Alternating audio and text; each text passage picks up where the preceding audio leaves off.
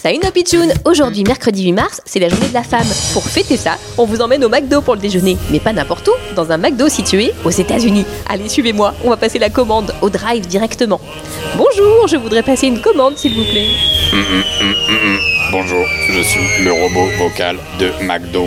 Commandez-moi ce que vous voulez. Super, alors je voudrais commander un menu McNugget, s'il vous plaît. Oui, d'accord, 25 menus McNuggets, c'est compris. Euh, non, non, pas 25, j'en veux juste un. Que voulez-vous d'autre dans votre commande Euh, bah, je voudrais une glace, s'il vous plaît. Oui, d'accord, du ketchup, what else Mais non, non, pas du tout, pas du tout du ketchup, je voudrais une glace. Bien compris, je rajoute du beurre. Quoi Mais non, pas de beurre, je veux une glace, mais il comprend rien, ce robot. Ça vous fera 150 dollars. Quoi Pour un menu McNuggets Mais enfin, c'est pas possible Le robot food de McDo a fait tourner plein de clients en bourrique car ils ne comprenaient jamais leurs commandes. Il est devenu une vraie star sur TikTok. Une info bizarre, insolite, mais complètement vraie.